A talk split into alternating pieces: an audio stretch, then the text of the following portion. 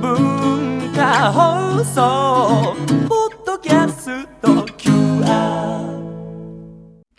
火曜日のこの時間はリスナーご意見番いいねっか新潟。リスナーのあなたに知っていただきたい新潟県についての情報をお届けしております。あなたにも一緒に考えていただきたい新潟県についてのクイズもあります。お付き合いください。今週、来週と2週にわたって新潟の地酒がテーマです。今日のテーマは淡麗。淡麗というのは、すっきりと軽快な飲み口で飲み焼きしにくくて、料理の邪魔もしないし、逆に料理の味わいを引き立てるという、そんな味わいのお酒が淡麗です。新潟は積雪地としても有名ですけれども、実はこれが酒造りに大きく寄与してるんですね。雪は空気中の埃を取って空気をきれいにすると同時に気温を下げてくれます。冬に酒造りを行う缶作りに適した場所だったんですね。で、溶けた雪は長い年月を経て清らかな水となります。今ほど充実した設備がなかった昔でも安定して良い質の日本酒作りが新潟で行われていたのはこの雪の恩恵にあったんです。高い技術力と恵まれた自然を生かした新潟の日本酒、数々の鑑評会で金賞を受賞するなど高い評価を得ています。そして8年前には新潟県オリジナルの酒米、腰淡麗というお米を誕生させまして、より新潟ならではの味わいを追求し続けております。そんな新潟の日本酒、全国的な人気を得ている要因は、90もの日本酒の酒蔵が存在しているという点にあるんですね。先ほど淡麗のお話をしたんですが、料理を引き立てるすっきりとした味わい、キリッと締まる後味の良さは共通しているんですが、実はどの蔵元のお酒も味わいがそれぞれ微妙に異なります。蔵の特徴があるんですね。どうしてそれぞれに味わいが異なるのか。それは新潟が南北に長い県であることが関係しております。例えば、南魚沼、旧塩沢町に青木酒造という蔵があります。こちらの看板名手は架空霊、鶴の年齢の霊という字を書きますが、南魚沼は新潟県内でも指折りの豪雪地で塩分が比較的強い味の濃い料理が食されておりますので、日本酒もこれに合うよう旨味の強いタイプのお酒が好まれておりました。一方で、かの良寛さんが晩年を過ごしまして、水よき緑の里と呼ばれる旧和島村、え長岡市にあるくすみ酒造の仕込み水は、蔵の中にある湧き水なんです。新潟県の名水36選にも選ばれた水で醸す、え清泉というお酒、すっきりとした味わいなんですね。スタジオには青木酒造の隠れ特別純米腰丹麗と、くすみ酒造の純米吟醸7代目を用意してあるんですが、真鍋さんはすでにクイックイッと両方お飲みいただいておりますが、タイプが違っていいですね、どっちも。はいこの7代目の方がうん、ちょっとすっきりフルーティーで、すっきりフルーティー。で、隠れの方がなんかまろやかで、こう、お米の旨味がしっかりとなるほどね。大人だね、もうね。はい酒の味の違いがわかるんだ、君は。ね、お酒好きならではですね。ね大竹さんもなんかちびちび言ってますね。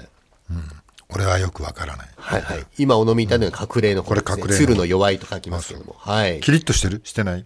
知らないです。あ、でも、うん、キリッとまろやかですけど、辛口ですね。まろやかだけど辛口。ねえー美味しそう、えーそれぞれのエリアで風土に合わせた味わい、土地の利を生かした味わいを飲み比べられるのが、新潟の日本酒の魅力なんですね。今年も新潟清酒を思う存分楽しめるイベント、新潟淡麗新潟酒の陣2015の開催が決まりました。来月3月14日土曜日15日日曜日の2日間、新潟市中央区の時メッセで開催です。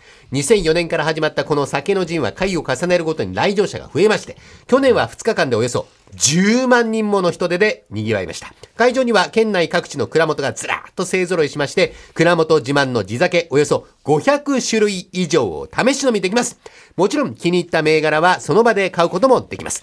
ステージイベントや日本酒セミナーも盛りだくさんで、さらに県内の人気飲食店も出店し、日本酒との相性抜群の特別メニューも会場で味わえます。新潟の地酒だけではなく、旬の味覚も堪能できる2日間。いやー、行ってみたい。今、このラジオを聞いて酒の陣に行きたいと思ったあなた、すでに大盛況14日土曜日、新潟での宿泊予約が取りにくい状況となっております。そこでおすすめしているのは、13日金曜日に全泊して、前の晩泊まって、酒の陣を朝っぱから存分に楽しんでいただこうというコースですね。詳しくは、新潟県東京観光センターでご紹介しております。東京03-5771 7755東京03-5771 0755までお問い合わせください。今日は酒の陣ペアチケットをなんとリスナー5名様にプレゼントいたします。メールもしくは完成はがきにおところ、お名前、お年、性別。このコーナー、いいねっか新潟の感想をお書き添えの上ご応募ください。メールの方はゴールデンアットマーク JOQR.net、GOLDEN アットマーク JOQR.net。おはがきの方は郵便番号105-8000に文化放送。大竹誠ゴールデンラジオ、いいねっか新潟酒の陣の係。えー郵便番号105-8000に文化放送、大竹誠ゴールデンラジオ、いいねっか新潟酒の陣の係です。おところ、お名前、お年、性別、このコーナー、いいねっか新潟の感想をお書き添えの上ご応募ください。2月8日日曜日分まで到着有効です。たくさんのご応募お待ちしております。では、クイズです。